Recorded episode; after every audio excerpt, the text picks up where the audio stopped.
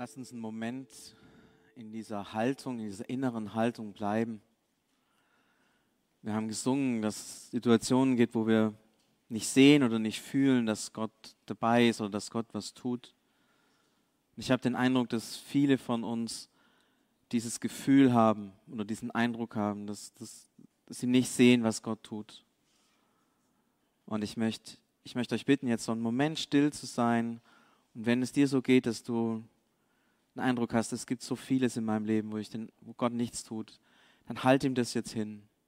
Sag ihm das, Gott, da in dem Bereich, in meiner Familie, in meinem Arbeitsplatz, habe ich den Eindruck, da geht nichts voran. Halt ihm das jetzt hin. Meiner Gesundheit, Beziehungen zu meiner Frau, zu meinen Kollegen.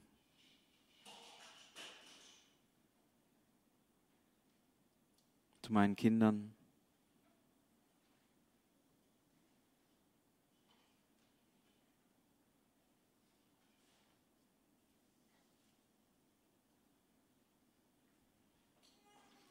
Jesus, du weißt, dass wir dir gerade gesagt haben und was uns vor Augen steht, wo, wo wir den Eindruck haben, da passiert nichts und da bist du weit weg.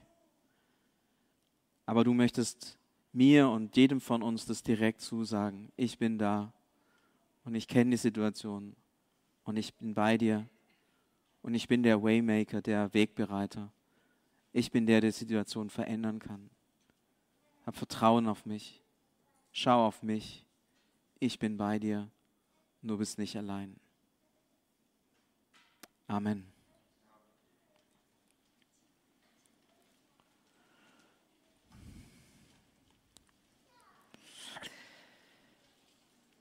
Ich hoffe, ihr habt heute Morgen Lust, in das Alte Testament einzutauchen, tief einzutauchen.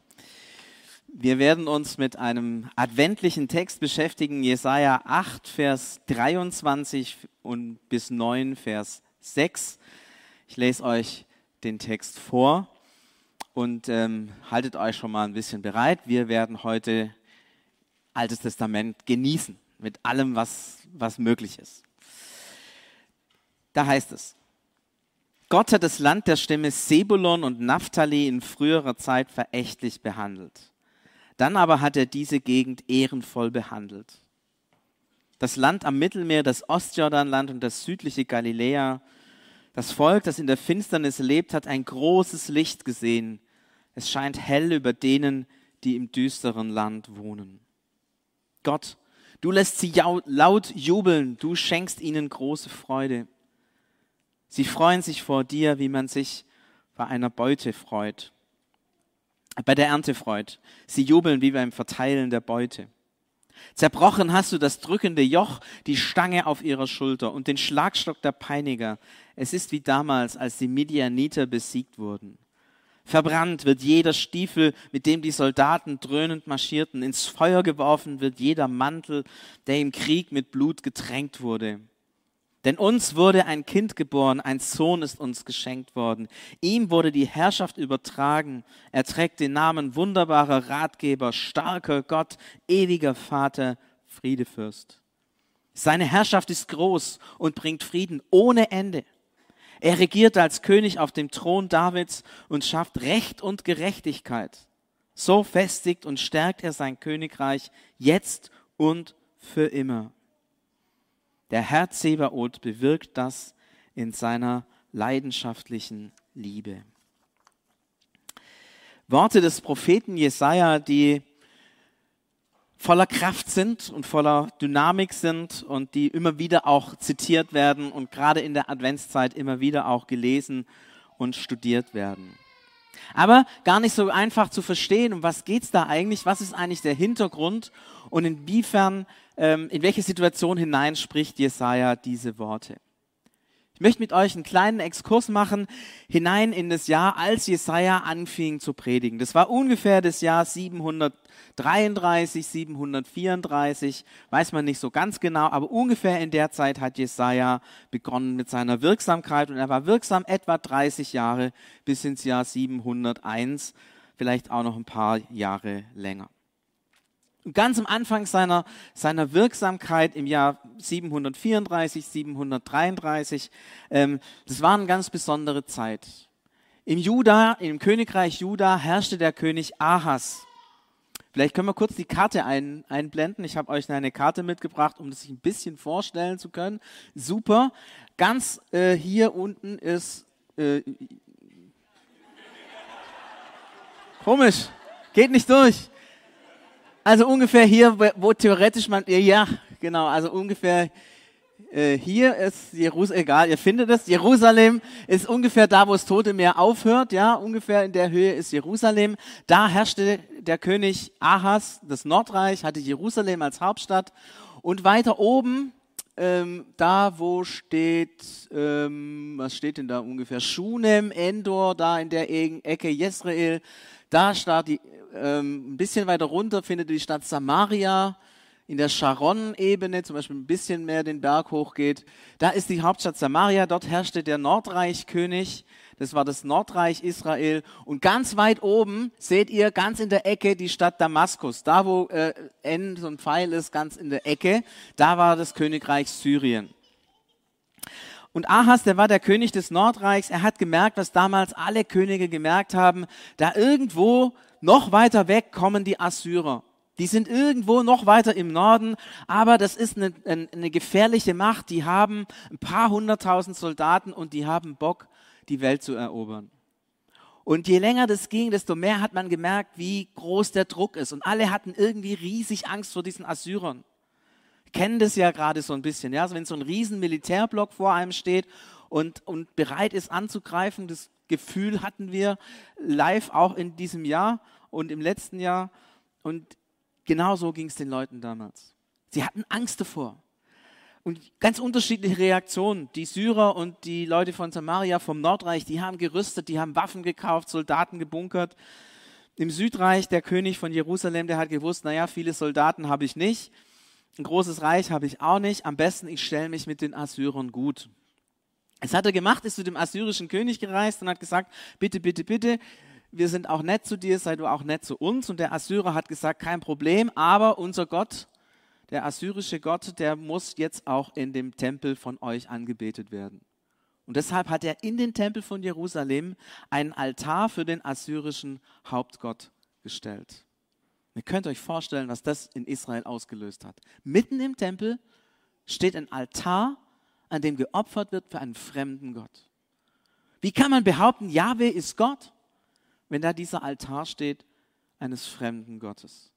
Und der Ahas, der hat noch mehr gemacht, was ganz schrecklich war. Vor lauter Angst, dass die Assyrer kommen, hat er sogar seinen Sohn einem heidnischen Gott geopfert, mit der Bitte, dass dieses Opfer Gott wohl stimmt in der Angst vor den Assyrern. Was für ein König, dieser König Ahas. Ist übrigens nicht der im Nordreich mit Elia, ja, das ist ein anderer. Der war im Südreich jetzt, von dem ich erzählt habe. Und dieser König Ahas hat damals geherrscht, als Jesaja Prophet wurde. Das war schrecklich, das war furchtbar, unerträglich. Für Jesaja, der Priester war, unerträglich, was da für Zustände herrschten. Aber es war nicht nur eine religiös schwierige Zeit und die Assyrer waren nicht nur so eine heimliche Bedrohung, sondern die Assyrer haben tatsächlich ihre Soldaten in Bewegung gesetzt. 733 hat Tiglat-Pileser, der assyrische Großkönig, seinen Soldaten den Angriffsbefehl gegeben. Und sie haben das Königreich Syrien, ja, das kann man die Karte noch mal kurz haben, danke. Das Königreich Syrien, also da, wo Damaskus steht, Galiläa, Golan, bis zum See Genezareth, bis zur Jezreel-Ebene, all diese Gebiete komplett erobert und dem assyrischen Reich einbezogen. Es blieb nur so ein bisschen was um Samaria übrig. Ist Jerusalem, das Südreich, hatte das Glück, die waren so weit im Süden, da ist noch nichts passiert. Aber der ganze Norden, man kann sagen, ungefähr ab der Hälfte der Karte nach oben, wurde in einem großen Wups von den Assyrern erobert. Und die Assyrer, die hatten eine ganz bestimmte Technik, wenn die was erobert haben. Das Ziel war, alle Leute, die da wohnen, am besten raus, irgendwo deportieren die Kultur, die Sprache dieser Leute zerstören und andere Leute irgendwo aus dem assyrischen Reich rein, sodass von dieser ursprünglichen Bevölkerung eigentlich nichts mehr übrig bleibt. Das Ziel war eine komplette Dekulturation, also die Kultur eines Landes, einer Bevölkerung komplett zu vernichten. Die Assyrer waren eines der grausamsten und brutalsten Völker, wenn es darum ging, Kulturen zu zerstören. Und jetzt verstehen wir, was da heißt, das Volk, das in der Finsternis lebt. Das Volk, das in der Finsternis lebt. Genau die Orte, die Jesaja beschreibt in diesem Vision, was wir am Anfang gehört haben, das Land Sebulon, Naphtali, das Land am Mittelmeer, das Ostjordanland, das südliche Galiläa, all das sind Gebiete gewesen, die von den Assyrern erobert worden sind und über die praktisch Dunkelheit in einer unglaublichen Weise hereingebrochen ist. Jesaja erlebte im Jerusalem, im Südreich, er hat es alles nur vom Hörensagen mitbekommen. Aber ihr könnt euch vorstellen, was das mit den Menschen damals gemacht hat. Diese Angst, diese Sorge und die Fragen, was wird auf uns zukommen, die Grausamkeit der Assyrer, die geistliche Not und Zerstörung im eigenen Land, der Tempel nicht mal mehr ein Ort, wo man richtig beten kann und eine tiefe Hoffnungslosigkeit und tiefe Enttäuschung über die ganze Situation hat sich breit gemacht. Und alle lebten in dieser großen Angst. Was wird kommen? Denn allen war klar, die Assyrer hören nicht auf.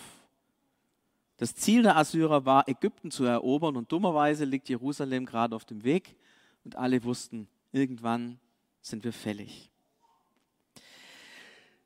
Der König Ahas ist gestorben und ein neuer König wurde zum König gekrönt. 725 wurde Hiskia König von Juda und wahrscheinlich bei seiner Intronisation hat Jesaja diese Worte gesprochen. Jetzt werdet ihr sagen, hä, bei einer Intronisation, das klingt ja komisch.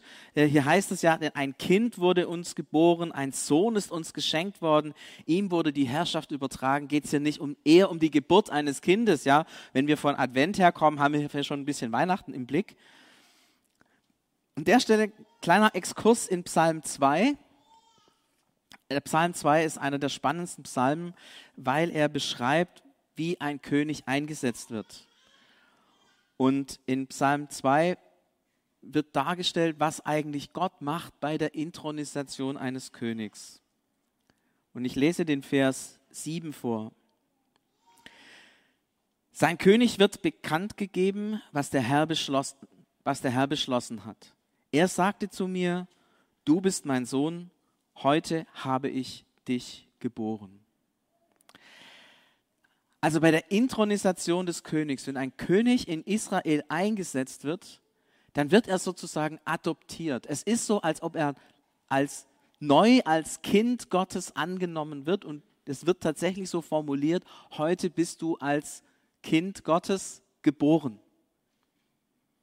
Und deswegen verstehen wir, wenn Jesaja sagt, ihm denn uns ist ein Kind geboren, ein Sohn ist uns geschenkt worden, ihm wurde die Herrschaft übertragen. Es spielt genau auf die Einsitzung des Königs an. Dieser Psalm 2 wurde bei der Einsitzung des Königs feierlich zitiert und verlesen.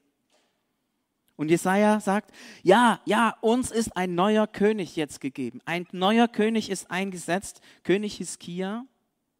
Und dann ist er der Prophet, der voraussagt, was dieser König Hiskia tun wird. Und er sagt voraus, dass er den Sieg über die Assyrer leisten wird, dass er eine neue Hoffnung geben wird über das zerstörte Land, dass er das drückende Joch zerbrechen wird. Ja, ihr erinnert euch an die Assyrer, die bereitstehen. 500.000 Mann ungefähr in der Größenordnung, die Armee steht bereit einzufallen. Was sollen die 10.000 Judäer da dagegen halten? Und dann, du wirst es schaffen. Du wirst das drückende Joch zerbrechen. Du wirst den Sieg haben. Die Soldatenstiefel werden verbrannt werden, die Mäntel der Soldaten, die mit Blut getränkt sind, werden ins Feuer geworfen. Und du, Hiskia, du bist ein wunderbarer Ratgeber, ein starker Gott, ein ewiger Vater, ein Friedefürst. Und deine Herrschaft ist groß und bringt Frieden, und du regierst als König auf dem Thron Davids und schaffst Recht und Gerechtigkeit. Der Prophet spricht große Worte aus über dem jungen König. Und ich weiß nicht, wie es dem, ich weiß nicht, wie es dem Hiskia, dem jungen König, da ging, als diese Worte über ihm ausgesprochen wurden. Das kann sein, er hat gedacht, Chaka, jetzt geht's los, hurra, ich werde alles schaffen. Oder er hat gedacht, wer soll das schaffen? Wer soll das hinkriegen? Und die Herausforderungen, die er als König hatte, waren ungemein. Denn es war nicht nur so, dass es darum ging, sein eigenes Land zu sichern. Viele, die damals in diesen israelitischen Regionen gewohnt haben, ihr habt vorher die Karte hier noch gesehen, sind natürlich geflohen. Die wollten nicht von den Assyrern deportiert worden. Viele sind geflohen, auch damals aus Samaria, aus dem ganzen Nordreich sind geflohen ins Südreich, weil sie gedacht haben, nur weg von den Assyrern, nur weg von den Assyrern. Und da kamen Flüchtlingsströme aus dem Nordreich in das Südreich, in das kleine Jerusalem. Und er hat gemerkt, ich muss, ich muss die Stadt komplett neu denken. Wenn ihr heute Jerusalem besucht, ihr werdet immer wieder im Stadtgebiet alte Stadtmauern finden, die dieser König Hiskia hat bauen lassen. Die Stadt wurde etwa doppelt so groß. Nur eine kleine Vorstellung. Stellt euch vor, Flüchtlingsströme können kommen nach Stuttgart und wir müssen die Stadt doppelt so groß machen. Von 600.000 auf 1,2 Millionen. Nur, dass ihr eine Vorstellung habt, ja, wir jammern, wenn da 10.000 Leute kommen und sagen, es ist ein Problem. Kriegen wir nicht in den Griff. Der hat ein anderes Problem, ja. Doppelt so viele. Das heißt, in jedem Bett schlafen zwei. Dann kommen wir ungefähr in die Dimensionen. Und er hat, er hat gesagt, wie, wie kriege ich das hin? Hat eine neue Stadt entwickelt. Wunderbarer Ratgeber. Er hat es hingekriegt. Und noch besser, er hat mit seinen Architekten überlegt, wie können wir unsere Stadt schützen vor den Assyrern? Wie können wir die Festung Jerusalems so ausbauen, dass sie uneinnehmbar ist? Und sie haben gewusst, das Kritischste in einer belagerten Stadt, wo viele Tausende, Zehntausende Menschen sind, ist das Wasser.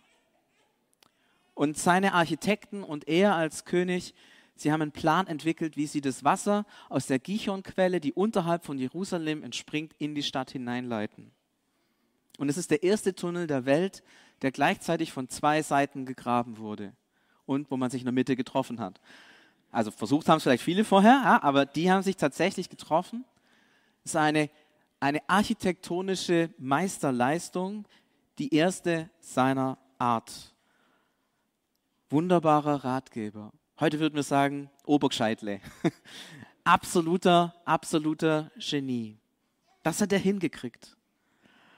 Er hat die Stadt sicher gemacht. Übrigens, wenn ihr mal in Jerusalem seid, durch den Tunnel kann man heute noch durchlaufen, lohnt sich echt. Ähm, Schuhe aus und rein, ein fantastisches Erlebnis. Stark, nach über 3000 Jahren oder fast 3000 Jahren steht das Bauwerk noch immer. Ein wunderbarer Ratgeber. Aber dann die nächste Stufe, die Assyrer sind gekommen. 722 sind sie gekommen und haben Samaria, das Nordreich Israel, komplett ausradiert. Sie sind gekommen und haben das Südreich komplett erobert. Die ganzen Städte Judas wurden alle erobert. Es gibt bis heute, das hat man gefunden, in Assyrien ein Riesenrelief, die Erstürmung der Stadt Lachisch eine judäische Stadt, die komplett dem Erdboden gleichgemacht wurde und zerstört wurde. Nur eine Stadt, nur eine Stadt war am Ende noch übrig, das war die Stadt Jerusalem. Und es heißt, dass über 100.000 Soldaten bereit standen, diese Stadt zu erobern. Und eines Tages haben die Besatzer, äh, die Belagerer, Belagerten gemerkt, dass die Besatzer verschwunden sind. Innenpolitische Aufstände in Assyrien haben dazu geführt, dass dieses Belagerungsheer von über 100.000 Soldaten auf einen Schlag abgezogen wurde. Und die Assyrer kamen nie mehr zurück. Hiskia, der König, hat gesiegt. Er hat es geschafft, die Stadt zu retten. Natürlich mit Hilfe Gottes, klar, nicht alleine. Aber wer hätte das gedacht, dass diese eine Stadt, diese einzige Stadt in der ganzen Region standhält und am Ende noch steht. Und dass der Tempel noch steht. Und dass der König am Ende siegreich ist, über den diese Worte gesagt wurden. Starker Gott. Also ein starker König. Ein König, der Macht hat und der die größten Feinde besiegt. Hiskia hat etwa 30 Jahre regiert als König Und während seiner Amtszeit ist er einmal schwer krank geworden, sodass man dachte, er stirbt. Aber Gott hat ihn geheilt und wiederhergestellt. Und so wurde er einer der König mit einer langen, sehr langen Regierungszeit. Wenn man bedenkt, wie damals, wie alt Menschen damals geworden sind, sind 30 Jahre Regierungszeit eine lange Zeit. Ewig Vater. Und am Ende sind die Assyrer nie mehr zurückgekommen. Und das kleine Reich Juda konnte sich ausbreiten und konnte im Frieden leben. Für viele, viele Jahre. Friedefürst. Und am Ende dieser Regierungszeit von König Hiskia hat man gemerkt, dieses Wort, das Jesaja gesprochen hat, über diesen König, es hat sich bewahrheitet. Es hat sich erfüllt. Ich kann mir jetzt die Folie einblenden. Jesajas prophetisches Wort war erstaunlich genau. Hiskia war ein weiser König. Ich habe von der Stadtmauer gesprochen. Der Sieg über die Assyrer, die Heilung von einer tödlichen Krankheit, 30 Jahre König und dann die Ausdehnung des Reiches nach Norden. Ein wunderbarer Ratgeber, ein starker Gott, ein ewiger Vater, ein Friedefürst. Und da merken wir, welche Kraft Prophetie hat. Das war so wichtig, dass Jesaja das am Anfang seiner Regierungszeit dem jungen König Hiskia mit auf den Weg gegeben hat. Er hat ihm nicht mitgegeben, du wirst verlieren und es wird alles schlecht werden und wir werden zerstört werden, sondern er hat ihm diese Botschaft mitgegeben. Er hat ihm gesagt, wer er ist als neuer König, was seine Identität ist, wozu er berufen ist.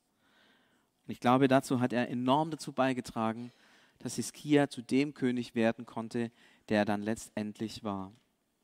Eine unglaubliche Geschichte. Ein Prophet, der bei der Krönung des Königs voraussagt, was dieser König alles tun wird und wie er Erfolg haben wird. Aber es gibt ja einen Rest.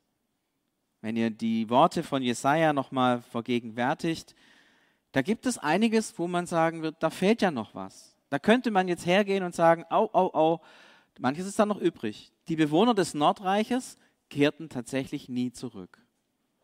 Jesaja sagt, sie sehen ein großes Licht, Hoffnung ist für sie da. Nein, die sind nicht zurückgekehrt. Und die Hoffnung hat getäuscht. Jesaja sagt, jeder Stiefel wird verbrannt und jeder Mantel wird verbrannt, der vom Krieg und mit Krieg zu tun hat. Wir wissen, nein, es ist nicht jeder Mantel und nicht jeder Stiefel zerstört worden. Ein paar hundert Jahre später sind die Babylonier gekommen und haben alles zerstört. Auch dann die Stadt Jerusalem.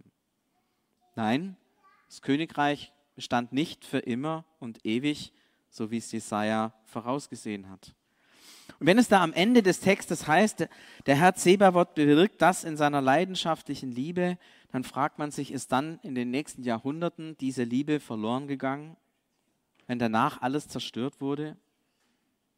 Und man fragt sich, war diese Prophetie Jesajas nicht zu vollmundig für einen irdischen König? Hat er nicht zu viel gesagt, zu hoch gegriffen? Hätte er es ein bisschen schwäbisch bescheidener machen sollen? Dann hätte es vielleicht besser getroffen. Jesaja, warum hast du so groß ausgeholt? Warum hast du so viel gesagt?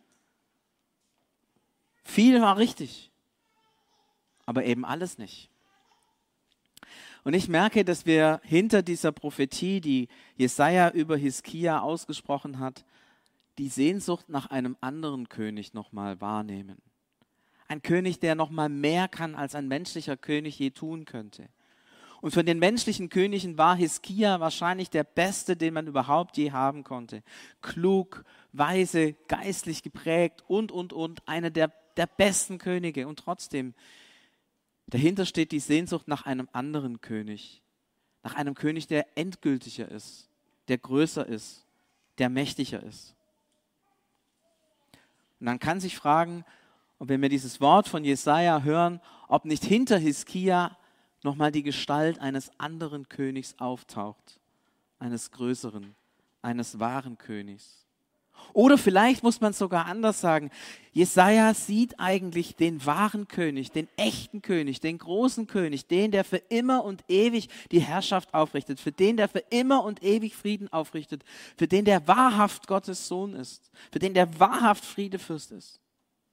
Und sagt, das ist der wahre König. Und Hiskia, er passt, er passt auf diese Schablone. Aber er ist es, er ist es noch nicht ganz. Er ist nur das, das Abbild. Er ist nur ein irdischer, menschlicher Klon, hätte ich fast gesagt. Ein irdisch-menschliches Abbild von dem König, der da wirklich einmal sein und kommen wird.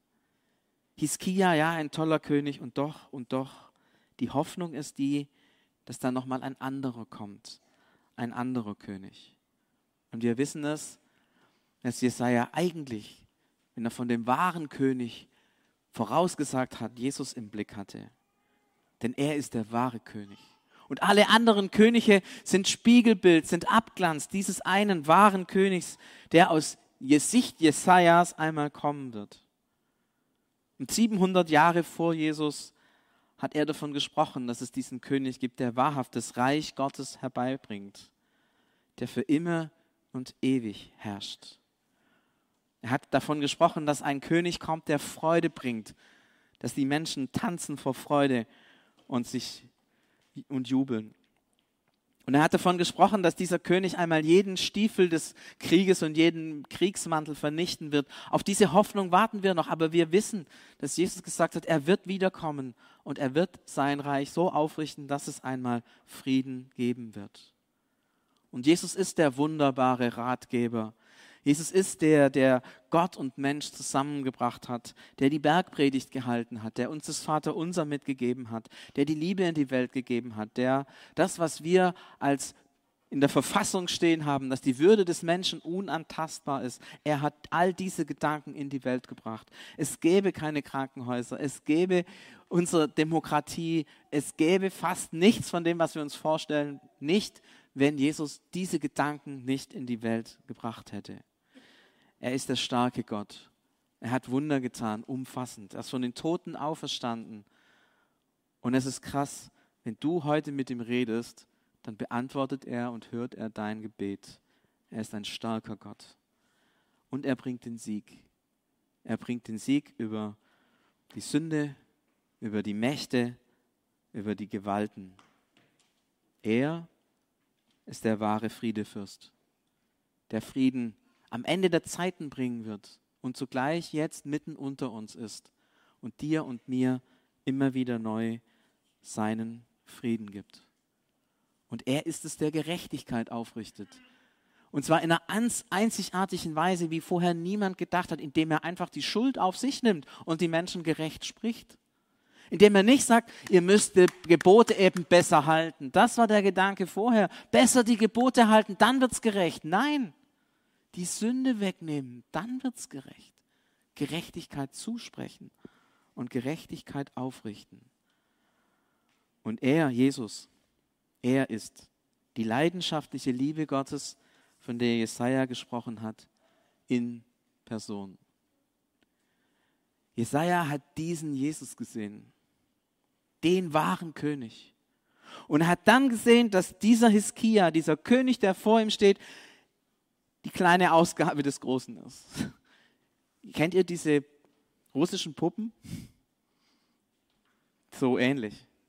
Das ist der große Jesus. Das ist die große Puppe. Und Hiskia ist eine von den Kleinen, die da drin sind.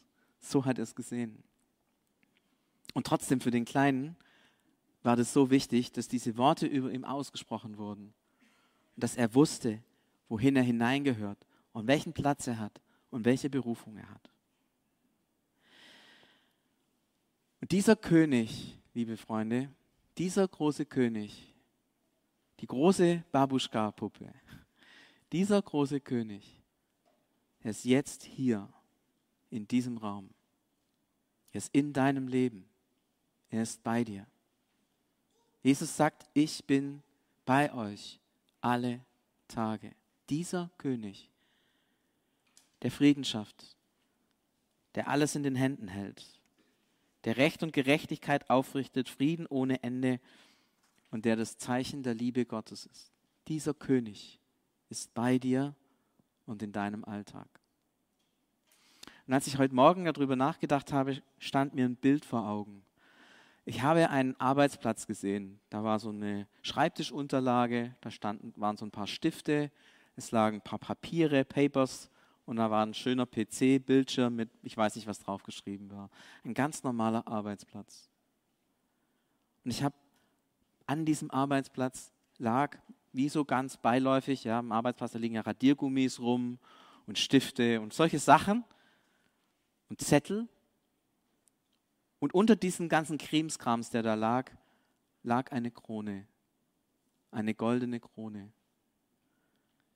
Und ich denke mir, dass Jesus dir heute sagen möchte, auch in deinem Arbeitsplatz, auch in deinem Rechner, auch in deiner Zettelwirtschaft, auch, auch in den Dingen, wo du alltäglich mit umgehst, darfst du wissen, ich, der König, bin da. Auch wenn dein Arbeitsplatz vielleicht ein Ort ist, an dem du Finsternis erlebst. Du siehst ein großes Licht.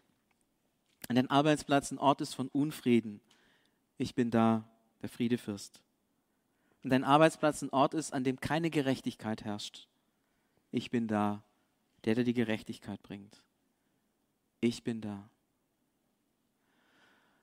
Mir macht es Mut zu sehen,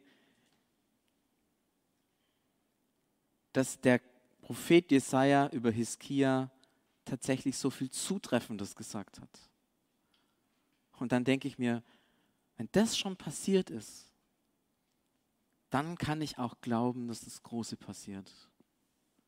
Dass er wirklich da ist. In meinem Herzen und in meinem Leben. Und ich möchte dich bitten, dass du das in deinen Alltag mitnimmst. Und vielleicht wird es dir ja helfen, an deinem Arbeitsplatz eine kleine Krone irgendwo hinzulegen. Wenn du mutig bist, nimm eine große und leg sie dahin, dass sich die Leute fragen, hey, warum hast du da eine Krone liegen? Wenn du nicht so mutig bist, ist nicht so wichtig, dann leg dir eben eine kleine hin, sodass vielleicht nur du sie sehen kannst. Egal wie. Aber mach dir dieses Zeichen der König ist da in meinem Leben. Und Jesus, dafür danken wir dir, dass du gekommen bist. Und so wie Hiskia in seiner Zeit so viel bewegen konnte, seine Stadt retten konnte, die Bevölkerung retten konnte, den Glauben retten konnte, ähm, so vieles tun konnte, so glauben wir, dass du noch viel mehr tust. Was er, Hiskia, für seine Zeit an seinem Ort getan hat, das tust du für immer und ewig. Und darum auch bei mir, bei uns, in meinem und in deinem Leben. Und Jesus, wir wollen dich ehren als unseren König. Wir wollen uns ausrichten auf dich. Wir wollen uns beugen vor dir, wir wollen dir dienen, wir wollen dir unser Leben zur Verfügung stellen und wir wollen dich ehren von ganzem Herzen. Und wir wollen das nicht vergessen, dass du unser König bist und dass du für uns sorgst und dass du uns schützt und dass du uns Heil und Leben gibst. Du bist unser König, Herr. Dich, dich wollen wir ehren und feiern.